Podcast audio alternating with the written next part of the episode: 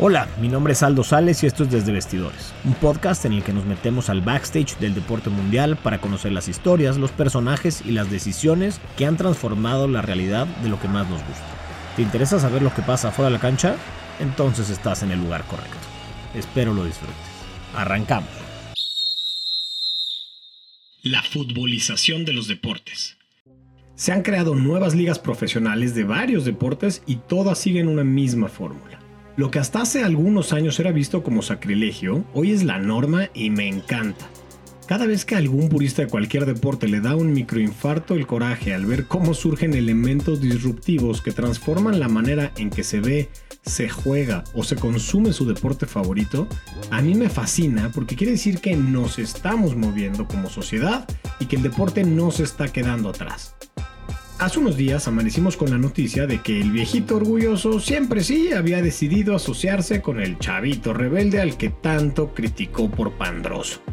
O dicho de otra manera, que la PGA había aceptado fusionarse con Live Golf. Si no puedes con el enemigo, únete, le dicen por ahí. Y lo interesante de este caso es que se trata de la confirmación de que la frase es que así se ha hecho por años no es más que una paleta grosella para tener tranquilos a quienes temen al cambio. Así se ha hecho, pero ya no.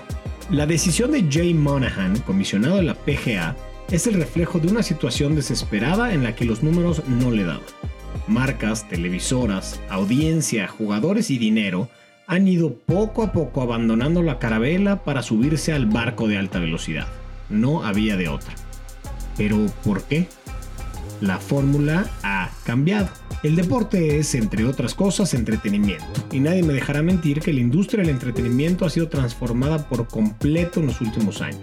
Como en cualquier industria en la que surge algún jugador que cambia las reglas, en el deporte también vienen después decenas de nuevos jugadores que copian la fórmula, aumentan la oferta y eventualmente convierten en obsoletas las reglas anteriores. ¿Cuál es la fórmula ganadora? Por ahí decían que el fútbol es el opio del pueblo y es que no es el deporte más popular del mundo de a gratis. Y para explicar su popularidad pueden existir distintas razones, como que es tremendamente barato para practicarlo a buen nivel, o que es sumamente fácil de explicar a alguien que no lo conoce.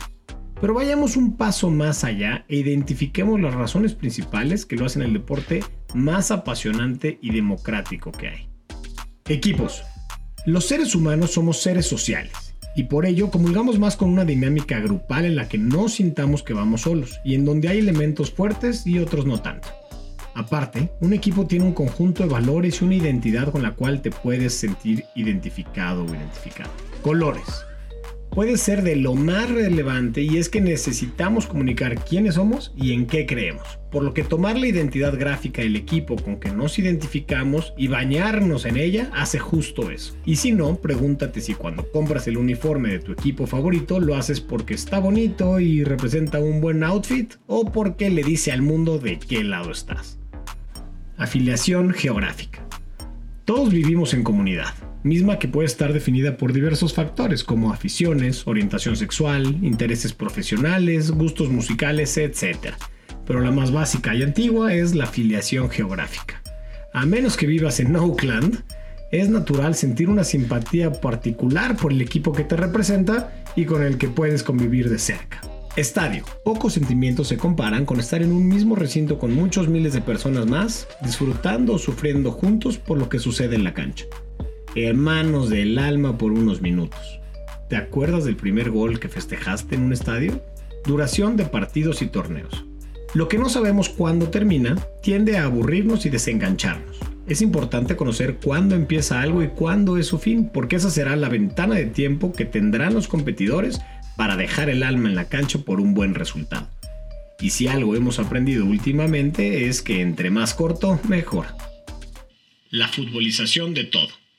Aunque la primera liga deportiva en el mundo fue la Liga Nacional de la actual MLB, formada en 1876, el fútbol es el deporte que más ha logrado explotar a nivel mundial los beneficios de la fórmula, misma que ahora es replicada por un sinfín de proyectos en distintos deportes, aunque casi todos en Estados Unidos.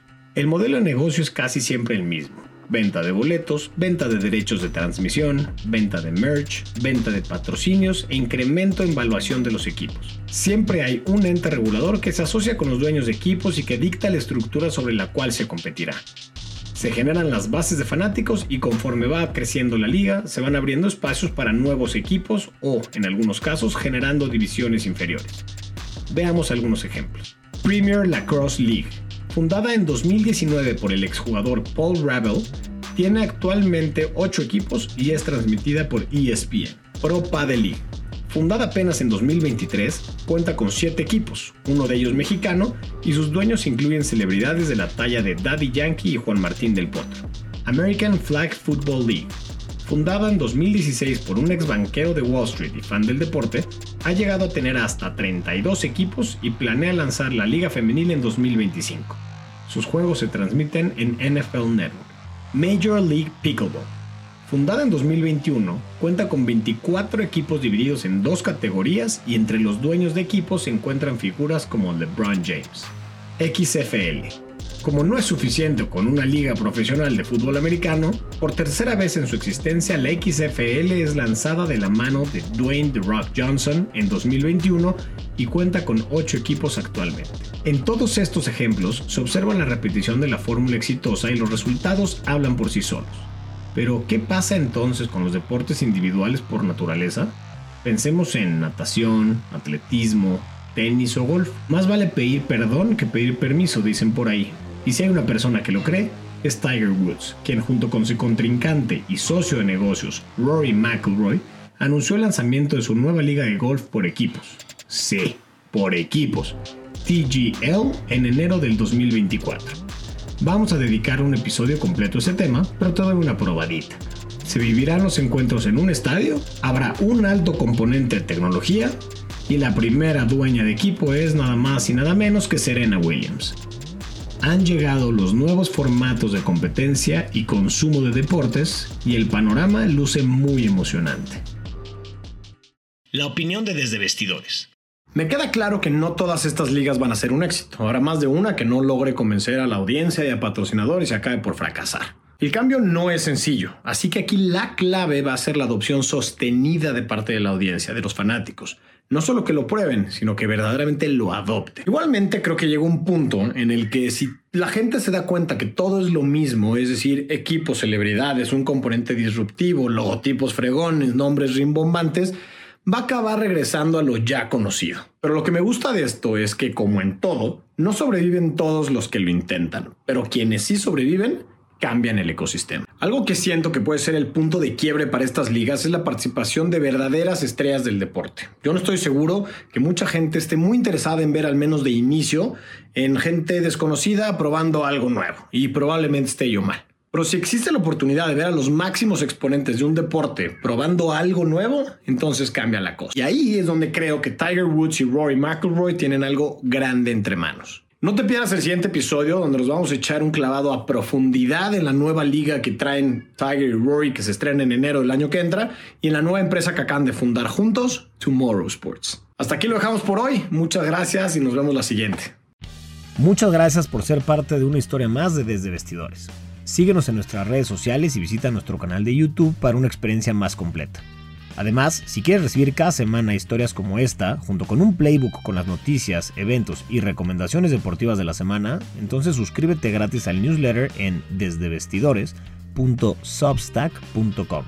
Substack es S-U-B de bueno, S-T-A-C-K.